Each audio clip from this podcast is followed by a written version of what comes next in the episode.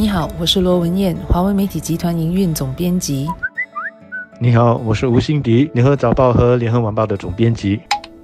陆路交通管理局在五月二十五日宣布了新加坡二零四零陆路交通发展总蓝图。陆交局将在下来大约二十年的时间里，进一步扩大新加坡的地铁网络，以打造更加四通八达的公共交通服务，实现二十分钟市镇、四十五分钟城市的一个愿景。其中比较大的宣布是，陆交局将探讨新建多一条从北到南的新地铁线，从新加坡北部和东北部衔接。到未来重点发展的南部滨水地区，这条路线可能途经雾兰、三八旺、盛港、石龙岗北、黄埔、嘉冷等地方，这将有助于缓解东北廊道的交通拥堵的情况。当局估计，如果这条地铁线建成的话呢，将会有超过四十万户家庭会受惠，未来市区中心的车程可能缩短多达四十分钟。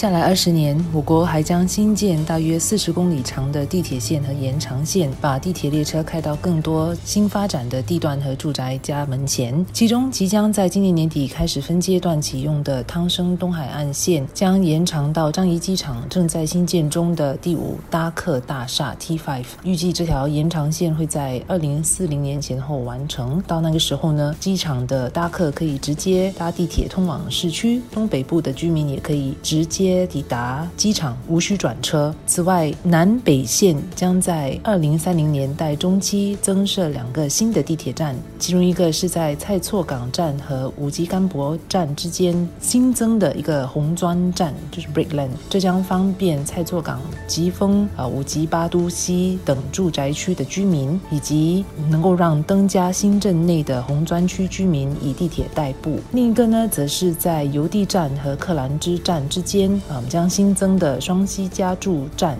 松埃格度，这将是一个转换站。从五级班让将延长滨海市区线，以连接到这个新的在松埃格度的一个转换站。这是为了应付西北部，包括在邮递、泰措港以及双溪加注工业区的需求，也包括在那一带的农业区的一个需求啊。当这两个新的站和延长线完成之后呢，西北部的居民啊，日后前往市区中心可以节省多达。三十分钟的时间。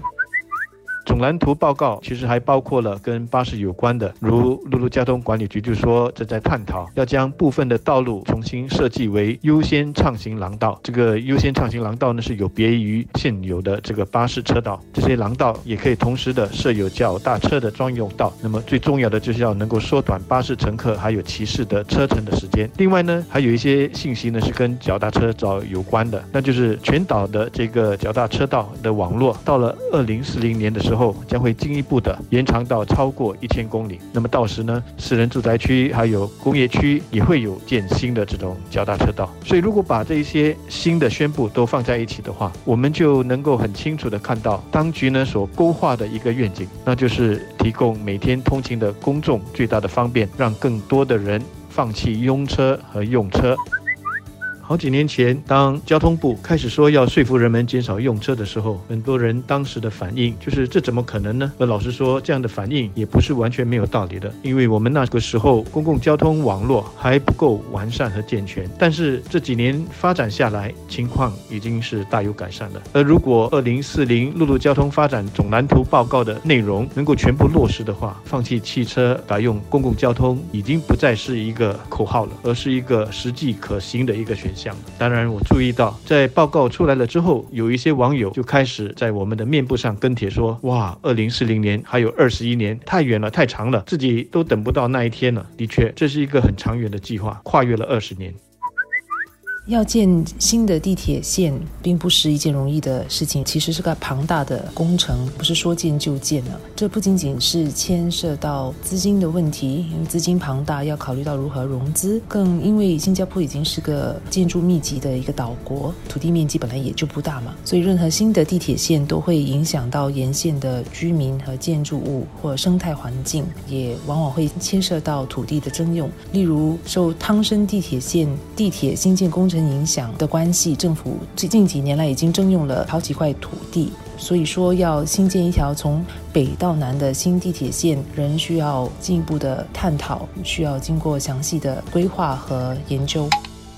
但是，像这些大型的项目，正是需要长远和周全的规划，才能够取得最好的效果。二零四零年，我可能也像一些网友一样，享受不到这些计划所带来的各种便利。但是，看到这些计划的详情的时候，老实说，我心里还是很高兴的。